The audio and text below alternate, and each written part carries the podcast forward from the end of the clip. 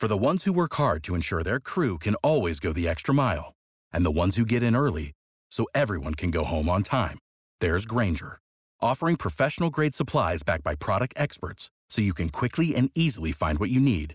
Plus, you can count on access to a committed team ready to go the extra mile for you.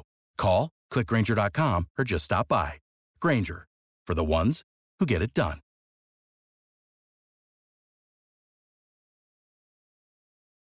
Something. Oh yeah, it's the Raw wrap up, guys. What's up? It's Mike Sorg at Sorgatron on the Twitter, live from the Mayhem Studios, doing the Google Hangout from Pittsburgh, Pennsylvania.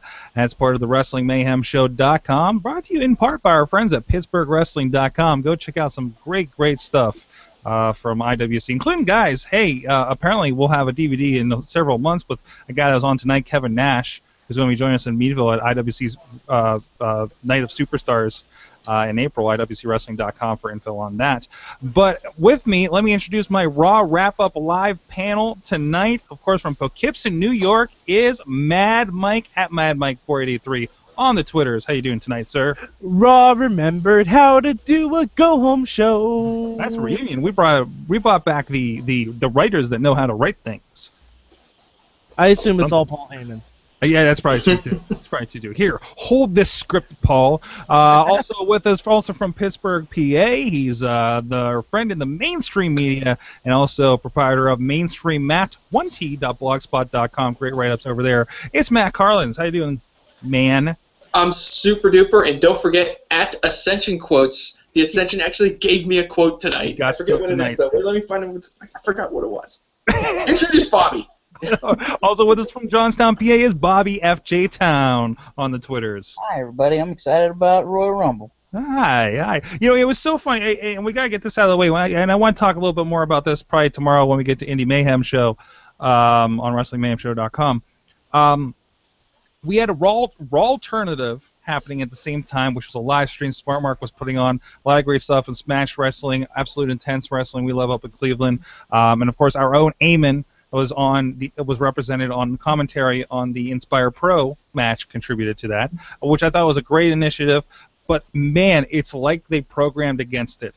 Um, we They had ran into a buzzsaw tonight, but I will say for their part, um, at, least when I was checking, the Raw Alternative YouTube feed was doing a, a pretty solid 1,100 to 1,200 live viewers that the entire night. And that's pretty good. Hey, is Raw really good. alternative, Raw alternative accomplished what I wanted to to do tonight.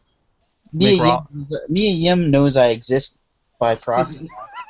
by She proxy. favorited a tweet I was mentioned in. well, there you go. There you go. Um, but of course, Raw tonight, like we said, pretty amazing. Um, the best Raw that had minimal wrestling I've had in long a long. It's it, it was the on ramp to the road to Oh, WrestleMania. It is. It's the on ramp. Um, it's It the the uh, the interchange. Um, We're just waiting to merge into Sunday. That's what's going Right. on right now. that's right. Got to pay that toll. Uh, you're 9.99. Um, Ah, anyways, nice. and then we'll be moving into the fast lane in February. Uh, I Oh hope, my I hope, god. I hope W, that actually meant WWE Network got the rights to the Bill Bellamy uh, and Tiffany Amber Thiessen vehicle, uh, vehicle sit or not sitcom but show. What it is is they had that trademark sitting around from the John Cena iOS racing game that nobody plays anymore, and they're like, well, let's make it a pay-per-view, you know. You know, uh, somebody left the elimination chamber out in the rain and it's rusted, and they can't use it anymore. Anyways, um, so Raw, Raw tonight. It was the Raw reunion. Let's talk. Let's let's touch on that first. Um, and I think this is the most significant gathering of people because when's the last time you did have just about every significant member of uh, the initial NWO and the Kliq and D-Generation X? Yes, I know there's a lot of crossover there, and they got to do stuff. Um, you had the bonus of the APA. Um, of course, New Age Outlaws were added on at the last minute. You know. I gotta Um, say, APA got the biggest pop though. They oh, did. certainly. He Oh, certainly. do it in the chat room. Well, but- how many times have these other guys come back, at least in part, right? Uh, APA. When's the last time you saw APA, especially JBL, sitting out there being JBL, not Bradshaw, right? Um, I think that was the greatest. That was the biggest surprise, and it shows. And that shows, you know. Um, but I thought it was a really cool moment. Even the stuff they did in the back with Sandow as X Pac, uh, wa- was a lot of fun, and that's what Raw is about. And yes, they play the nostalgia a lot, but it was a lot of fun. If you if you experience uh, even back as early as the 90s, and, and I know, and it's really kind of eye-opening. A lot of the conversations we have on Indie Mayhem show, a lot of these guys, they're like, well, yeah, I started watching uh, Attitude Era, you know. Like, that's when they started. That's their Hulk Hogan moment for a lot of these guys. So they're still popping maybe for tonight. You know that that's you know anybody younger, of, of course, not going to get a lot of this stuff. So I found my Ascension quote that they gave me. We were born and bred to rip and shred. Yes, more of I- that. Isn't more that of that dialogue? Ascension. Isn't that dialogue from No Holds Barred? I don't care where they're getting it from. That was a solid, solid turn tonight. I I'm okay with a tag team that just does uh, no holds barred quotes or just any bad Hulk Hogan film. Give me some Suburban Commando. Give me some Mr. Nanny. Uh, that's fine. I want him to come out and just go Dookie one time into the mic. But also, uh, we did get a lot. I, I I'm loving the I'm loving the interactions uh, just for our title match with Authority versus Brock Lesnar versus John Cena. You know, I, I'm I, I'm loving. You know, it's a three way and it feels like a three way. It's not just a glorified handicap match against Cena, right?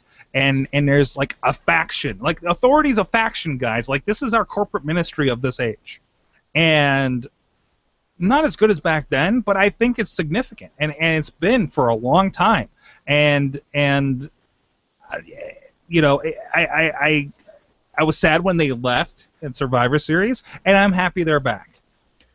This is the most options I've felt we've had going into a Royal Rumble for a very long time. Yeah, Because I don't like either any of the three men could legitimately win the title match. Legitimately. This Cena, year- Rollins, Lesnar legitimately could win. this year's Rumble is Baskin Robbins minus one. Yes. 30 flavors. 30 fl- Well, may- all right, no, let's be fair. Adam Rose isn't winning. So 29 flavors. But like the Rumble at least has four or five guys like that are legitimate contenders and there's a couple that could be surprises coming out of nowhere too. So it's it's going to be an exciting Rumble, I think. And I lo- I love the undercard matches we got booked tonight. That's going to be fun. Lots of tag matches for the undercard. Yeah, but that's how the Rumble should be because most of those guys are going to be in the Rumble match. So you give them a lighter a lighter load to work with. Nobody does double duty at the Rumble, Mike. Did you learn nothing from last year's Rumble when everyone was waiting for Daniel Bryan to come out and he didn't come out? Why? Because he already had a match earlier in the night. Um, they've they've already said that some people are going to be doing double duty. Oh, really? How Yeah. I feel and I actually feel like somebody did double duty last year too. I can't Yeah. remember who. Hmm. Uh, probably I somebody want from the to pre-show. I want like say pre-show Golden people. Stardust or Pro- Gold Cody. Yeah, Cody Rhodes. Yeah. Yeah. Because they probably had the pre-show, and actually Yeah. I think they did have pre-show because I think they took on uh, New Age Outlaws.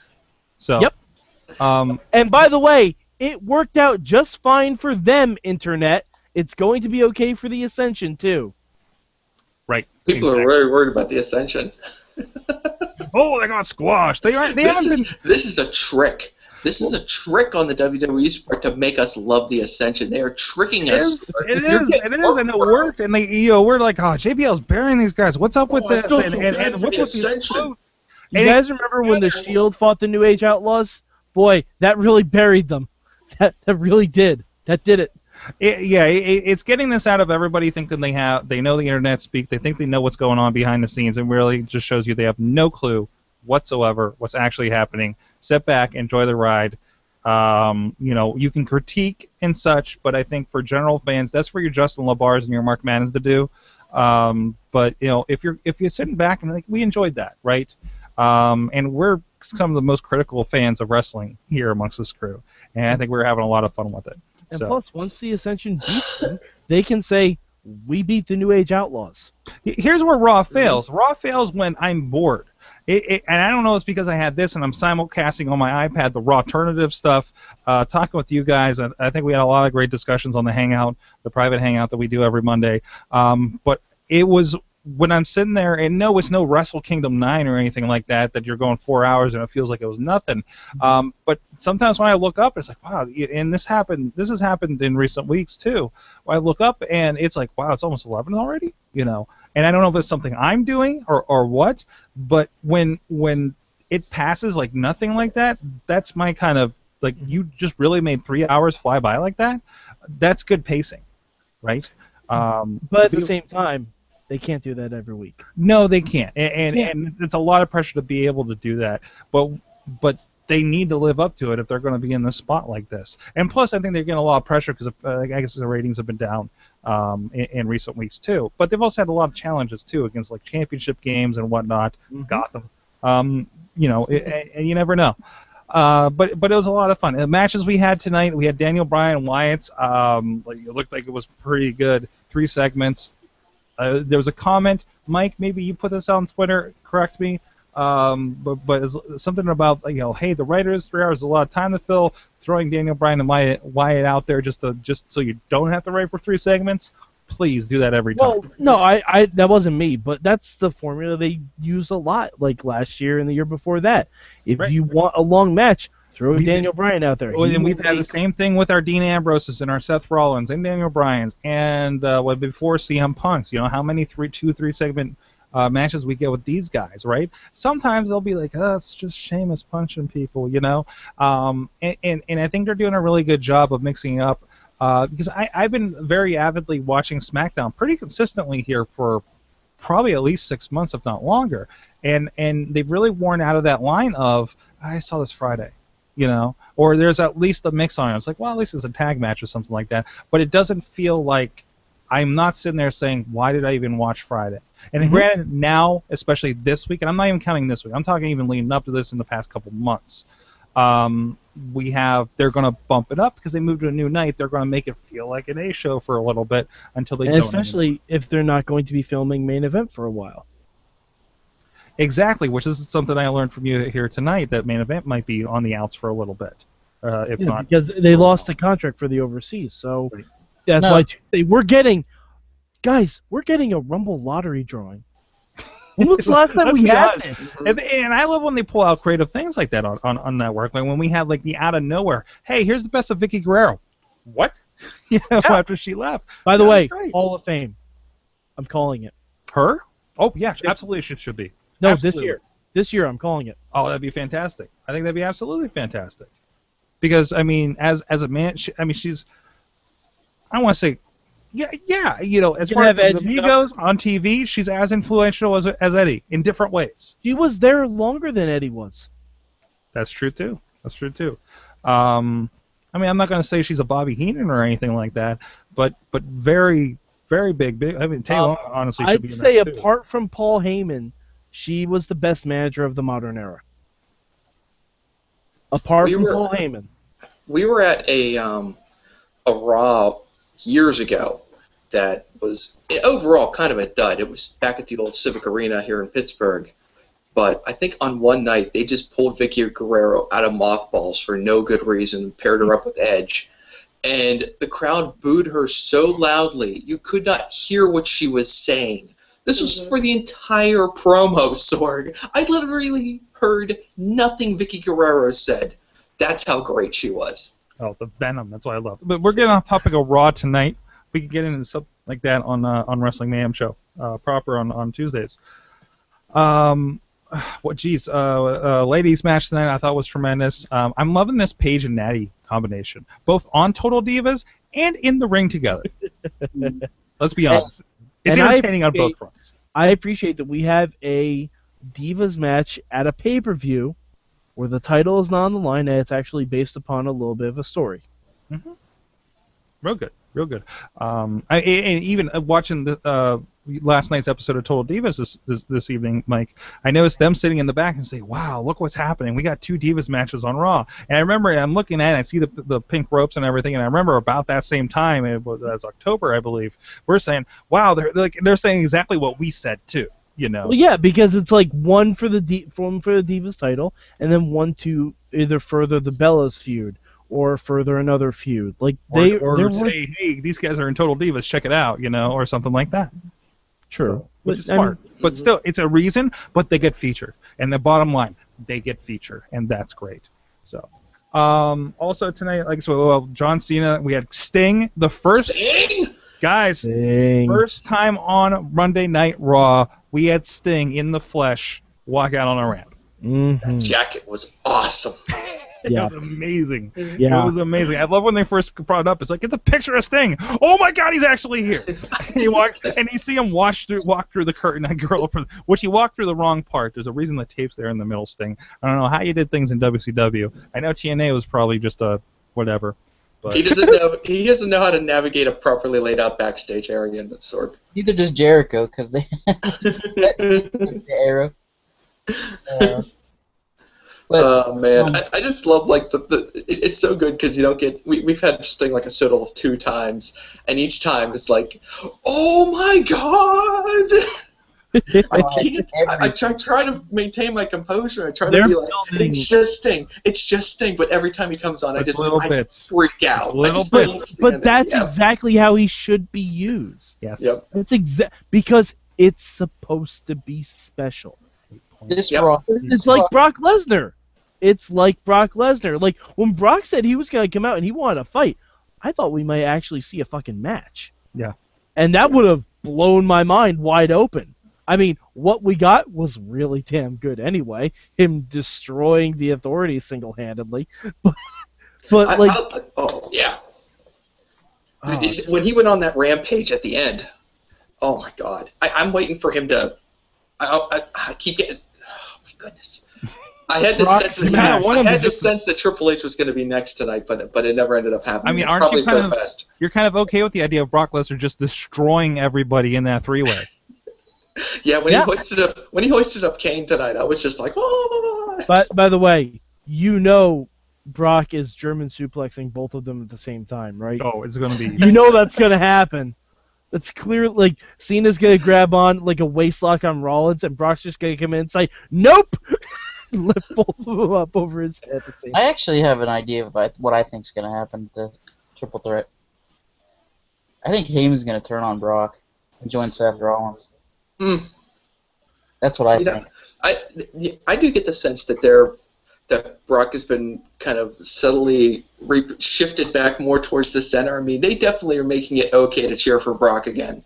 Um, they, they're telling you basically, look, Brock is kind of a jerk, but Seth is really a jerk. You know, really. Heyman with Seth. Brock is just kind of like, eh, you know. well, it's because it's because of the type of heel they're playing. Like Brock is just playing the monster. Like if Brock wants to come out and fight, Brock will come out and fight. Seth Rollins is the guy that weasels away and only takes advantage. Like that's and that's perfect. That's the way they Hey, both should be portrayed. Oh man, but I don't know if they're gonna have Heyman turn on Brock again, because he did that with the Big Show back in 2002. so I don't think they're gonna do that again. But I mean, I mean, it kind of makes sense in a way because don't you need to have something in place? If don't don't you want to keep Heyman around after Brock Lesnar Mm-hmm. leaves WWE to go back to do whatever he's going to do? You want Heyman to stay. You need to pair him up with somebody. Oh yeah, I mean I can see Heyman with Rollins eventually, but I don't see him turning because then it just sets up like another CM Punk Ryback feud, and nobody wants that. You guys remember that Kofi Kingston stole Jack Swagger's shoe last year? What? In the Rumble match. Oh, jeez. It just happened. I'm sorry. Oh my god. oh, and by the way, that uh, kickoff match, the elimination tag, with New Day versus um, Team Brass Ring, apparently, that's gonna be fun. Mhm. That's gonna be a lot of fun because it's two teams that are actually working on, you know, tag team maneuvers. Right, right. This could be our new like Shield, Wyatt's, Usos craziness we had, Rhodes Brothers craziness we had. New Day versus ago. Brass Ring. last year, Who you last got? year we had last year we got Wyatt's versus the Shield. This year we get the New Day versus Team Brass Ring. Things are moving in a direction. It's a, it's a new direction. Wait, that's something else. Anyways, uh, guys, Thursday. Thursday. Yeah, that's the direction too. Um, the new day. guys, guys, uh, the wrestling landscape has changed in your watching and what you picked for the rest of the week. Anyways, Raw wrap up. Let us know your thoughts. Let us know on Twitter at Mayhem Show. Please let us know in the comments too if you're watching us on the YouTube video. And also, if you haven't yet, subscribe to us on Stitcher or um, iTunes for the audio versions of this. You can look up the Raw wrap up on either of those, or the Wrestling Mayhem Show Super Feed to get everything wrestling that we're doing around here in the Mayhem Show banner. And like I said, please check out um, our friends at PittsburghWrestling.com, the International Wrestling Cartel, uh, as well as the Renegade Wrestling Alliance, Vicious Outcast Wrestling. A lot of guys, look up some of those names on NXT, and some guys that are there that haven't popped up yet, you'll be hearing from soon, uh, are definitely in there, including, hey, there's Best of CM Punk in there, if you missed that guy. Some dude named Phil. I, I was watching last year, uh, weird aside, I was watching Netflix. Uh, they put uh, season two of Maron on, and, and about three or four episodes in, I was like, oh, there's CM Punk. Look at that. Uh, so, uh, so a little tip there. Also, Scorpion King 4 on Netflix already. Worth checking out. Oh, Yeah. and, and quick and quick shout out to um, your boy Corey Graves, who was on the Raw pre-show tonight. So Yeah, he's been last couple weeks, like three Yeah. weeks now, I think. Good to see. Good to see. Good. Also, friends of the show, uh, Shane Taylor, a Rosebud tonight, and Sammy Guevara, who has been with us in IWC and also has joined uh, NWA Inspire Pro in the past with our boy Eamon down there in Texas. Uh, so real good to see some faces there. Uh, we'll be up, they'll be up around Philly and everything. So uh, who knows who we'll see around then. He's going to have some wrestlers in Philly, I understand. And So- and Yim knows I exist. and Mia Yim knows the Bobby F. J. Town exists. This is going to be a feature. You guys got to start. You know one. what? You got to start sending each other Instagrams because she's really big on the Instagram too. Yeah. So Well, I follow her. happen. There you go. There's your girl. There's your girl. Blasian Fever, man. The guys, raw wrap up. Thanks for joining us. We'll see you guys next time. I'm Matt Sorgatron for at Mainstream Matt 1T, at Mad Mike 483, and at Bobby F. J. Town. Uh, see you next time.